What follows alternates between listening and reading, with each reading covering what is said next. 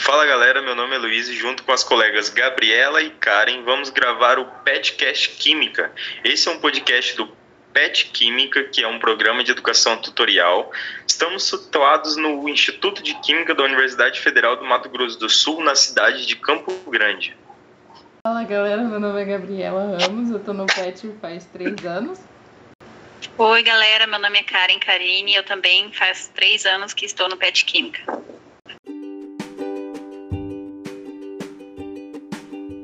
Caso você não conheça, eu te convido para conhecer o nosso Instagram, petquímicofms. Por lá a gente posta todo o andamento do nosso projeto, todas as nossas atualizações e todos os eventos dos quais a gente participa e quais a gente propõe. Bom, primeiro eu vou começar dando uma introdução sobre a química e os átomos, como surgiu, da onde tudo partiu. Para a gente definir o conceito de átomo, vamos seguir aqui uma ordem cronológica, começando pelos postulados de Dalton e sobre algumas definições dele. Em seu primeiro postulado, Dalton diz que cada elemento é composto de partes extremamente pequenas, chamada átomos.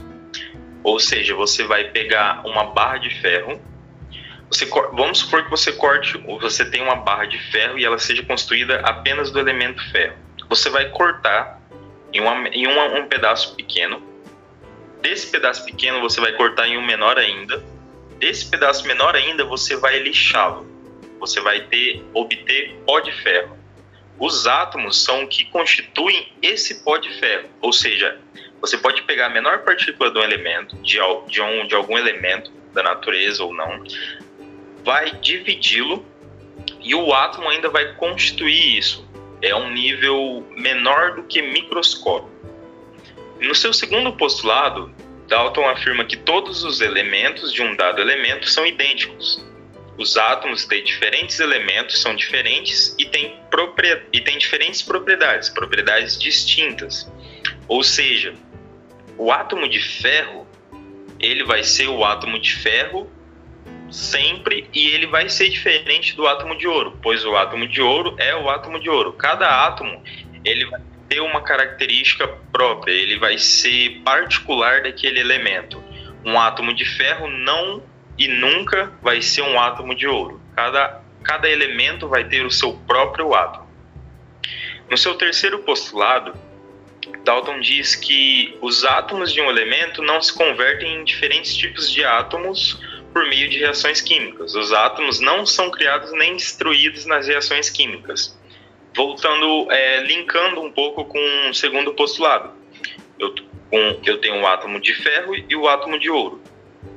Eu submeter o átomo de ferro a diferentes reações químicas, a diferentes condições, ele não vai ser transformado em um átomo de ouro. Eu não consigo mudar ele para um átomo de ouro, pois ele é um átomo do elemento de ferro, e independente da reação química que aconteça, ele não vai ser um átomo de ouro. No seu quarto postulado, Dalton diz que os compostos são formados quando átomos de mais de um elemento se combinam. Um determinado composto tem sempre o mesmo número relativo dos mesmos tipos de átomos. Ou seja, aqui ele está definindo um conceito de compostos que, vamos dar um exemplo, já que tavam, a gente estava trabalhando com ferro e ouro, o ouro que a gente usa nas nossas joias, o ouro comercial, ele é o chamado ouro 750. 75% daquele metal é ouro e os outros 25 se misturam entre prata e cobre. Vamos supor que eu só misture, eu só utilize a liga metálica de cobre, que eu quero um ouro com a coloração mais clara. Então, 75% do meu ouro puro sem é, ouro, 9, ouro 1000, chamado comercialmente, e eu vou utilizar 25% de prata, a minha prata 1000, minha prata pura. Esses dois metais juntos vão formar um novo composto com propriedades diferentes do ouro e com propriedades diferentes da prata. Porém, é um composto, ele vai ser um metal e ele vai ser produto de uma combinação de átomos de ouro e átomos de prata. Ele é um composto. nesse postulado de Dalton, ele é um exemplo de composto, porque ele foi formado de mais de um, de um, de um elemento, ouro e prata, e pela combinação dos átomos. Os átomos foram combinados, porque ele formou um novo metal. Eu vejo que ali, eu olhando a olho nu, eu vejo ali um novo metal, diferente do ouro, diferente da prata, com propriedades metálicas, mas que foi produto de uma, de uma mistura. A descoberta da, da estrutura atômica, da estrutura de, do, do átomo, é, partiu de uma série de experimentos, de novo, seguindo aqui uma ordem cronológica. Em meados do século 17, o cientista Thomson realizou um experimento com tubos de raios catódicos e teve como conclusão a descoberta de uma partícula de carga negativa. Nesse momento, o que, a, o que Thomson descobriu foi o elétron, porque realizando esse experimento em tubos de raios catódicos, lembrando que catódicos vem de catodo, que tem carga positiva. Com raios catódicos, ele observou ali dentro dos seus tubos uma certa relação de atração. Por isso que ele definiu que a partícula era uma partícula de carga negativa, porque havia uma certa relação ali de atração. E esse esse essa partícula que ele, que ele descobriu nos seus experimentos é o que a gente conhece hoje em dia como o elétron. Ele já naquela época, ele descobriu o elétron e descobriu o conceito da, da carga do elétron, que ele, ele possuía uma, uma carga negativa. Por, é, em 1911, Rutherford, com seu experimento da lâmina de ouro, postulou que a maioria da massa do átomo e toda a sua carga positiva residiam em uma determinada região desse átomo, muito pequena e extremamente densa, bem é, rígida. Era, é, essa carga estava bem definida num lugar e, e dali ela, ela não se movimentava fácil, vamos dizer assim, que ela estava bem definida em um lugar, bem rígida num lugar. Uh, e ele deu o nome a essa região de núcleo. A maior parte do volume do átomo é um ele definiu como um espaço vazio, que é onde há um movimento de elétrons. O que aconteceu nesse experimento de Rutherford? Ele atingiu, ele atacou lâmina, uma lâmina de ouro com, com cargas. E ele observou o seguinte, com raios, né? Raios de, de polônio que ele utilizou. E ele observou o seguinte, que alguns raios, a maioria dos raios, atravessavam a lâmina de ouro. Agora vamos imaginar a lâmina de ouro como uma série de átomos um do lado do outro. Como se eu pegasse os átomos de ouro e colocasse um do lado do outro em uma malha. Como se eu imagino uma peneira, sendo que cada intersecção, cada per perpendicularidade dos quadradinhos, cada pontinho seja um átomo. Ele observou o seguinte, que muitos dos raios passavam. A maioria dos raios passavam, atravessavam a lâmina de ouro. Essa região seria o espaço entre os átomos, onde não, inter, não há interferência do átomo e não há interferência da eletrosfera. Ele percebeu que alguns átomos sofriam, alguns raios sofriam um leve desvio, um leve desvio de atração. Um, ele, ele sofria um leve desvio. Esse leve desvio, essa leve curvatura, era em que os raios, eles, os raios estavam passando muito perto do, do núcleo. Então, é, já estava acontecendo ali uma, um, uma interferência da carga do núcleo nos raios que ali passavam. E alguns raios, poucos, a, a minoria, é, refletiam. Era como se, se você jogasse uma bolinha daquelas de borracha na parede e ela voltasse ele percebeu isso, que estava acontecendo uma relação desse tipo. Alguns raios eles batiam e refletiam, ou eram bruscamente desviados. Por isso que ele definiu o, o, núcleo, o núcleo sendo uma carga positiva, tendo uma carga positiva e sendo muito denso, muito muito rígido por conta que dessa, dessa reflexão dos raios. Posteriormente, uh, estudos levaram à descoberta de ambas partículas no núcleo. Partículas positivas, que são responsáveis pela carga do núcleo, essas partículas foram chamadas de prótons, e as partículas neutras, junto com as partículas positivas, formando o átomo. As partículas neutras se deram o nome de nêutrons. E os prótons foram descobertos por Rutherford, mas no ano de 1919. Lembrando que os conceitos falados aqui de Dalton, é, que, eu, que a gente veio trazendo, permeando, são conceitos deles definidos naquela época. Não, alguns se aplicam hoje em dia, mas uh, muitas das coisas a gente vai ver que já não vale mais como verdade para hoje em dia é, muitas muitas relações entre átomos, propriedade dos átomos. Hoje em dia, uh, algumas coisas já foram ou derrubadas ou provadas que não funcionam bem assim, ou adicionados alguns, ah, mas pode ser que aconteça de outro jeito. Foram estudadas em diversos comportamentos, em diversas outras situações, levando em conta a evolução da tecnologia, entre outros. Falamos da partícula positiva, o próton, foi descoberta por Rutherford.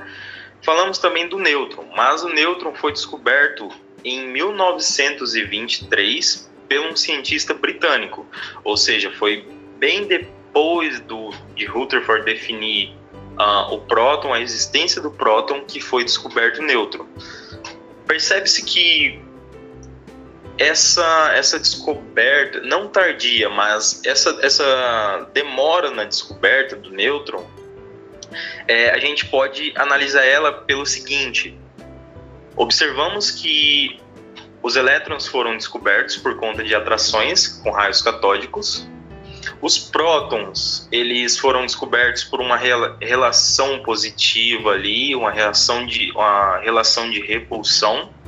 E percebe que todos esses, esses experimentos eles definiram a carga e descobriram os átomos e descobriram as partículas, né, antes. O nêutron ele veio depois, essa descoberta tardia se dá por conta dessa dessa de ser por ser uma partícula neutra. Então, por isso que era muito, é, foi mais difícil, né? levou mais tempo, levou mais estudo para se descobrir o nêutron e também porque a ele estando muito próximo do próton, era isso dificulta definir a propriedade dele e do próton, dificulta essa diferenciação de propriedade. Uh, o núcleo, então, definimos que o átomo é composto por um núcleo e uma região com uma carga eletrônica negativa, que é o elétron. Ou seja, o nosso átomo ele vai ter uma região, vamos definir como região, em volta do núcleo, onde se encontram os elétrons, denominada eletrosfera, mas ela não dá para a gente definir, ó, vai ser aqui em cima, vai ser aqui embaixo, vai ser para a direita. Não, ele é, vamos definir apenas como uma região em volta do núcleo, onde se encontram elétrons, onde há grandes chances de se encontrar a partícula negativa elétron. E no núcleo, é composto por partículas subatômicas, conhecidas como os prótons e os nêutrons. Próton, carga positiva, nêutron sem carga. Bom, já que vimos a definição e um pouco sobre a história do átomo, vamos focar agora e falar sobre as ligações que o átomo de carbono pode fazer. O carbono é um elemento tetravalente, ou seja, o carbono é capaz de formar quatro ligações químicas covalentes com outros átomos ou grupos de átomos. Um exemplo das quatro ligações com um átomo de carbono é ele realizando quatro ligações com átomos de hidrogênio, resultando na fórmula molecular CH4, que é o gás metano, também conhecido como gás dos pântanos, uma vez que se forma de uma fermentação anaeróbica, ou seja, de ausência de oxigênio. Por ser capaz de realizar quatro ligações químicas, o átomo de carbono se encontra no centro de um tetraedro e seus ligantes ocupam os vértices. Desta forma, os elementos se encontram espacialmente distribuídos em uma forma tridimensional mais estável para este composto. Mas existem substâncias de carbono com diferente geometria, isso porque a disposição dos átomos depende da teoria de repulsão dos pares eletrônicos. Para que haja a menor repulsão possível, tornando a molécula mais estável. Por exemplo, na molécula eteno, o átomo de carbono forma uma dupla ligação e duas ligações simples, apresentando-se como plano triangular. No acetileno, o átomo de carbono faz uma ligação tripla e uma ligação simples, sendo esta molécula linear.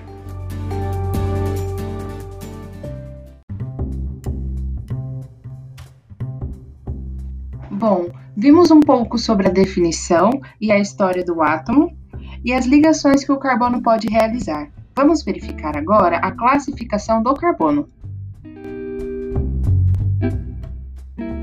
A classificação do carbono pode ser feita de duas formas. A primeira seria de acordo com a quantidade de carbonos que estão ligados entre si, e a segunda é de acordo com o tipo de ligação que está sendo realizado. O primeiro critério é analisar cada carbono de acordo com a cadeia separadamente, analisando cada carbono por vez e observando quantos átomos de carbono estão ligados a ele. Sendo assim, podem haver quatro possibilidades. A primeira é o carbono primário, ligado diretamente no máximo a um outro carbono. Um exemplo seria o etano. O etano é uma molécula de CH2H6, aonde eu tenho CH3 ligado a um CH3. Então, tomando como referência o carbono da direita, ele está ligado diretamente a um, um, outro carbono, ou seja, ele é um carbono primário. Se eu tomar como referência o carbono da esquerda, ele está ligado diretamente a um carbono primário apenas, ou seja, ele também é um carbono primário. Então eu posso dizer que nessa molécula de etano eu tenho apenas carbonos primários. O segundo seria um carbono secundário, que é ligado diretamente a outros dois carbonos. Um exemplo seria a molécula CH3H8, que é o propano. O propano ele é de CH3, CH2 e CH3. São, é tudo ligação simples, tá, gente? Então, eu vou ter tomando como referência o carbono da direita, da ponta. Ele é um CH3 ligado a um CH2. Ele é um carbono primário. Agora, tomando como referência o carbono do meio, o carbono CH2. Ele está ligado a dois carbonos, então ele é um carbono secundário. E tomando como referência o último carbono da esquerda, ele é um carbono primário, pois está ligado apenas a hidrogênios, a três hidrogênios e a um carbono. Partindo então para o carbono terciário, ligado diretamente a três outros carbonos. Vamos tomar como exemplo aqui o 2-metilpropano que é o C4H10. Aonde a gente pode estar imaginando ele as ligações, a formação geométrica dele, a gente pode imaginar como sendo um CH3 ligado a um CH2. Este CH2 está ligado a dois outros CH3. Então, ele vai ficar como se fosse um formato de T só para conseguir imaginar e pegar mais ou menos para a gente tomar como referência os carbonos e analisar quais são os terciários, secundários e primário. Então, analisando o da ponta da direita, ele é um CH3 que está ligado a um CH2, ou seja, esse carbono de referência ele é um carbono primário. Tomando o CH2, o carbono do meio, ele está ligado a três carbonos, 3CH3. Então, ele é um carbono terciário, tomando como referência o carbono da esquerda, CH3, carbono primário. Tomando como referência o último carbono ligado ao CH2 do meio, ele também é um carbono primário. Bom, falando agora do carbono quaternário, ligado diretamente a quatro outros carbonos. A gente vai tomar como exemplo aqui o 2,2 dimetilpropano. Ele é um CH5H12. Para imaginar ele, vamos imaginar ele como uma cruz, ou não, como um mas, o símbolo de adição. Uma cruz ou um X meio que invertido. Então a gente vai ter um carbono no centro, que ele vai estar ligado a outros quatro carbonos metil, são CH3. Então, na horizontal eu vou ter dois CH3 e na vertical vou ter dois CH3 ligados a esse carbono do meio. Então, tomando como referência o carbono da direita, o CH3, ele está ligado diretamente a apenas um carbono, o carbono do meio. Então, isso quer dizer que o meu carbono de referência é um carbono primário. Tomando como referência o carbono do meio, ele está ligado a 4 CH3. Ele está ligado a 4 carbonos, ou seja, ele é um carbono quaternário. O segundo critério é analisar o tipo de ligação que cada carbono está realizando. A gente, pode, a gente tem duas opções: carbono saturado e carbono insaturado. Carbono saturado apresenta somente ligações simples, chamadas de estigma. Carbono insaturado há a presença de duplas ligações, denominadas pi. Ou ainda carbono que apresenta ligações triplas. A ligação tripla, elas são duas duplas ligações, duas ligações pi. Tá ok, pessoal? Esse foi o nosso podcast, o episódio 2. Eu agradeço ao FMS, agradeço ao Wink, ao Pet Química, agradeço a todos vocês que estão escutando esse podcast e, por gentileza, não esquece de seguir a gente no Instagram, é petquímicaufms. Se segue a gente lá, manda a sua, a sua dúvida pra gente no direct. Se você não se sentir confortável, não tem acesso ao Instagram, pode mandar no nosso e-mail que está na descrição do nosso podcast.